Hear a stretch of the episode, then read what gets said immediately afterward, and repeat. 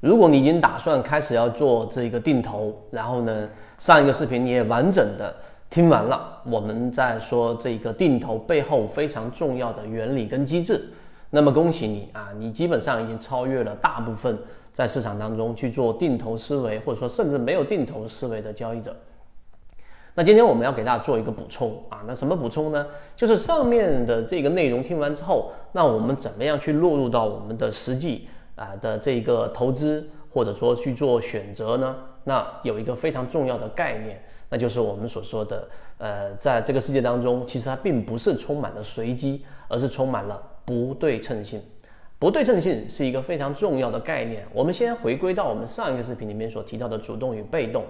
那主动的人为什么在这个世界当中这么少呢？其中他们最经常做的一件事情，大家想一想就能知道，那就是抱怨。那抱怨什么呢？那抱怨的是这个世界不公平。那我想问大家，你觉得这个世界是公平的吗？对吧？我们在圈子里面给大家提到过，实际上这个世界本身就不公平，这没有什么好去定义的。有些人一天生就掌握了很多资源，而有一些人一天生就具备着很多的困难需要去克服。这个世界本来就不公平。但是呢，我们要转换一下我们的世界观，转换一下你的视角，转换一下你的观点。你会得到非常不一样的认识，就是我刚才一开始说的那句话：这个世界它并不是说它充满了不确定性，而是它充满了不对称性。我们来给大家去一步一步去展开这个话题。那这个世界是不是充满了不对称性呢？答案是肯定的。你想一想就能知道。我举一些简单的例子，在金融行业里面，大家都知道零八年的金融危机在美国所造成的次贷危机。那这么明显的一个问题，它不是。这一个一下子就积累起来的，对吧？冰封三尺，非一日之寒。那在这个过程当中呢，是怎么样造就的？今天我们不去给大家讲这个零八年的次贷危机，但在这个过程当中，我们会很明确的知道，这个是这个事情一定有很多既得利益者，然后呢，他所处的环境是所有的有利于因素都是利于他的，所以他有意的、刻意的、无意的去掩盖掉了很多风险。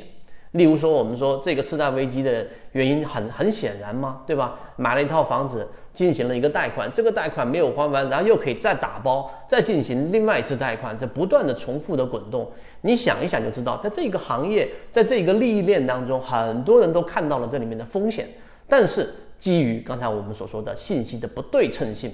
不对称性导致了这样的一个零八年所造成的这样的一个危机，这是一个例子。另外一个例子也很简单。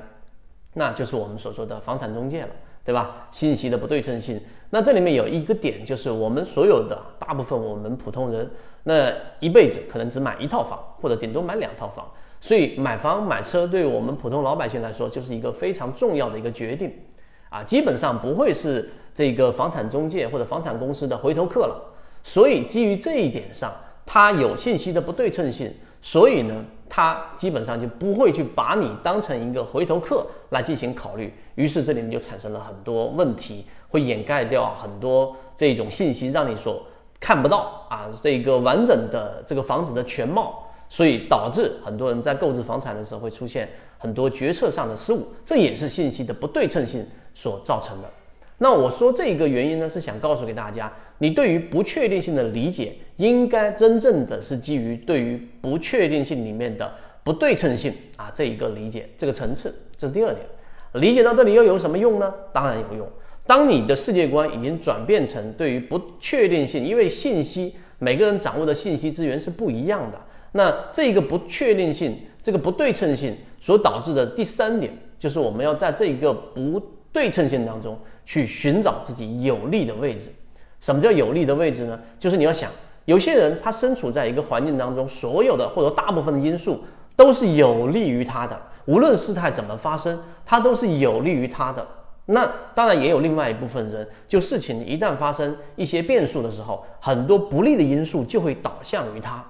这个社会的结构就是这样子的，所以很多人就是利用这一个不对称性来进行套利，来进行盈利，来进行获利。这一点我们一定要非常清晰的认识到。当你认识到这一点之后，好，那我们怎么样让自己处于刚才第一者、前者的这个位置？就无论事态怎么样发生，除非它出现呃这一个很小概率的事件，百分之八十以上、百分之九十以上的因素都是有利于自己的。那怎么样去落入到这种环境当中呢？那这个就是在我们定投的这个思维当中极其关键。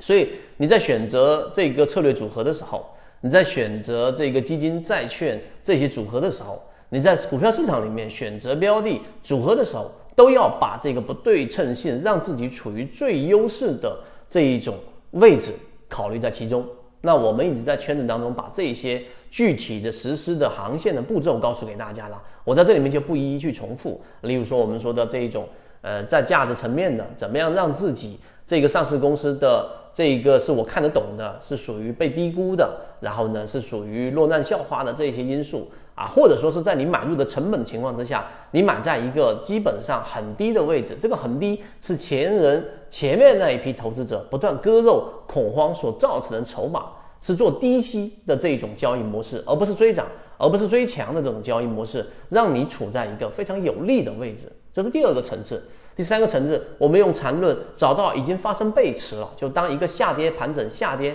过程当中产生了一个背驰的这个阶段，这个时候下跌的动能已经在不断的衰减。那这种情况之下呢，你去做这样的一个低吸，那么基于以上，我只是举了三个例子，这些因素无论哪一个因素发生了，对你来说都是有利的。或者说运气比较好，其中的两个因素发生共振了，对你来说更好，对吧？那再有呢，就我运气比较好，大部分的因素都有利于我的因素都发生了，于是就出现了我们所说的这个金云豹里面这些标的，或者你自己投资的这一些方向，然后产生了很大的复利增长，并且你所用的是我们所说在做这个定投的这种思维，那么这种情况之下，你的资产才能真正的去进行增值，这个就是我们说很重要的一个。啊，看待事物的观点不对称性，所以今天我们的这个内容希望对你来说有所启发。当然，关于定投，关于定投背后的这些策略思维，到底怎么样去一步一步的去落地，我们还有更多的视频来交付给大家。好，今天讲这么多，和你一起终身进化。